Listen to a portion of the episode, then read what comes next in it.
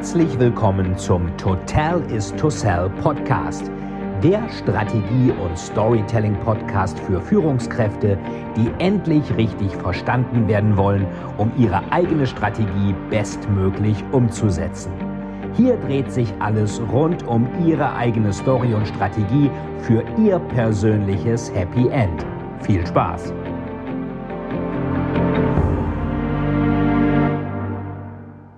Herzlich willkommen zu einer neuen Folge von Storytelling TV mit den Buchtipps. Tja, meine Frau sagt ja immer zu mir, ich höre so ein bisschen schlecht und brauche mal ein bisschen lange, bis ich Sachen verstanden habe, die recht einfach sind. Also das ist natürlich Quatsch wird aber trotzdem mir dann vorgeworfen. Ähm, bei einer Sache stimmt das. Es hat lange gedauert, bis ich mir das dann mal durchgelesen habe. Game of Thrones, der erste Band. A Song of Ice and Fire heißt es ja eigentlich.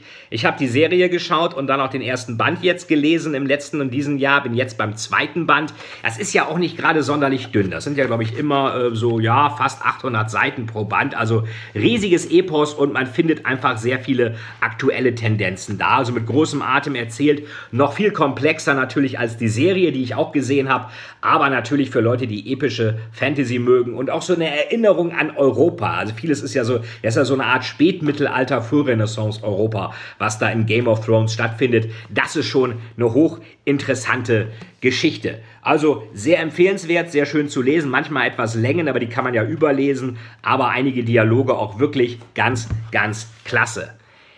Ähm, basierend auf ähm, früheren Reisen nach China und vor allen Dingen im Oktober war ich ja in China gewesen, auf einer Global Bridges Delegation nach Peking, Shenzhen und ähm, Hongkong. Habe das auch im nächsten Jahr wieder vor. Da wieder mitzukommen, habe ich mir nochmal äh, den guten alten Helmut äh, Schmidt vorgenommen. Äh, Helmut Schmidt, ein letzter Besuch, Begegnung mit der Weltmacht China. Schmidt hat ja immer schon gesagt, die Chinesen sind nun mal nicht demokratisch und da müssen wir auch nicht ständig rummoralisieren. Die wollen keine Demokratie, die waren immer zentralistisch. Der Deal mit der Regierung, der Regierung mit dem Volk ist, wir machen euch reich, liebes Volk, ihr haltet das Maul, auf Deutsch gesagt. Das war früher genauso. Der Kaiser hat dafür gesorgt, dass es den Untertanen gut ging. Wenn es aber eine schlechte Ernte gab, dann wurde der Kaiser manchmal gestürzt. Und das wissen die Chinesen. Von daher haben die auch kein Interesse an irgendwelchen Revolutionen. Was natürlich sehr beunruhigend ist, ist die Sache in Hongkong. Ich denke, ein Hongkong, was hundertprozentig chinesisch ist, hilft niemandem weiter. Das Besondere an Hongkong ist sein Sonderstatus als Sonderverwaltungszone, auch als, als Offshore-Hub, als Banking-Standort, Börsenstandort. Die Chinesen mögen es ja auch sehr in Hongkong. Das Essen ist sehr gut, der Service ist super, es funktioniert einfach alles ganz toll da in Hongkong. Und das mögen die Chinesen auch, ähm, sich da mal aufzuhalten und zu shoppen. Gleichzeitig sagt natürlich die Zentralregierung, eigentlich haben wir hier zwei Systeme, wir wollen da ein System draus machen. Also ich hoffe sehr, dass sich das einigermaßen ähm, zum Guten wendet, weil ähm, ohne das chinesische System jetzt äh, da auch in den Chor einzustimmen, dass man das kritisiert, aber Hongkong sollte eigentlich im Interesse aller, auch der Chinesen, so bleiben, wie es ist. Ähm, Nochmal interessant, das ist hier von Richard McGregor, The Party. Und da geht es nicht um eine Party, hey Chaka, sondern um die kommunistische Partei. Und da sind einige wirklich spannende Insider-Informationen drin. Ich bin nicht sicher, ob es das auf Deutsch gibt, über die kommunistische Partei, wie die tickt. Das ist ja ein unheimlich interessanter, interessantes Konstrukt. Eine der größten Organisationen der Welt mit 90 Millionen Mitgliedern. Das ist ja mehr als als in Deutschland wohnen fast und die beherrschen eben diese 1,4 Milliarden Chinesen. Also tolle Insider-Informationen. The Party. Wer noch mal ein Stück weiter schauen möchte, bisschen eher so ins Lyrische oder beziehungsweise ins Poetische, Narrative, äh, Shenzheners, also Shenzheners oder Shenzheners, ähm, eine Story über Leute in Shenzhen äh, in Chinas Digitalhauptstadt, die als die jüngste Stadt Chinas gilt. Ich glaube, vor 20 Jahren lebten da 15.000 Leute, jetzt leben da irgendwie 15 Millionen. Also schon ganz schön happig. Also mal eben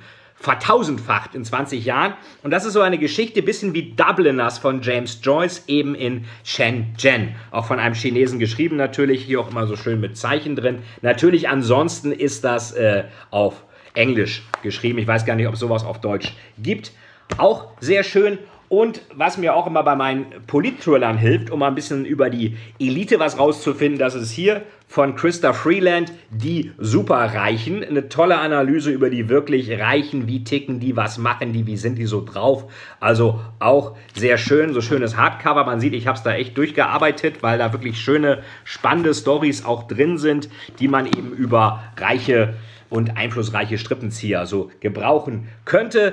Letztes Buch für heute, das ist von Carrie Brown, das war glaube ich ein ehemaliger Financial Times oder Economist Journalist, CEO China. The Rise of Xi Jinping. Xi Jinping ist der Staatspräsident von China und hier geht es darum, wie der eigentlich zu dem gekommen ist, was er ist. Äh, der war ja vorher auch Präfekt von Shanghai musste also Shanghai managen und die werden ja wirklich knallhart bewertet. Das ist nicht so in, in, wie Politik in Deutschland, wo man so nach oben fällt. Wenn man in genug Hinterzimmern gesessen hat, dann wird man befördert, sondern der hat wirklich Shanghai managen müssen. Die werden dann bewertet. Wie ist die Arbeitslosigkeit, Wirtschaftswachstum, Kriminalität, Digitalisierung, Lebensstandard? Ist das alles hochgegangen? Ja, dann kannst du dich für neue Sachen bewerben, neue Ehren bekommen. Und das ist hier äh, CEO China von äh, Carrie Brown, zeigt eben diesen Aufstieg von Xi Jinping, dem Staatspräsidenten von China, der jetzt wahrscheinlich auch für immer China regieren kann, wenn er will, also nicht mehr auf zehn Jahre begrenzt. Also der faktisch so eine Art zweiter Kaiser von China wird.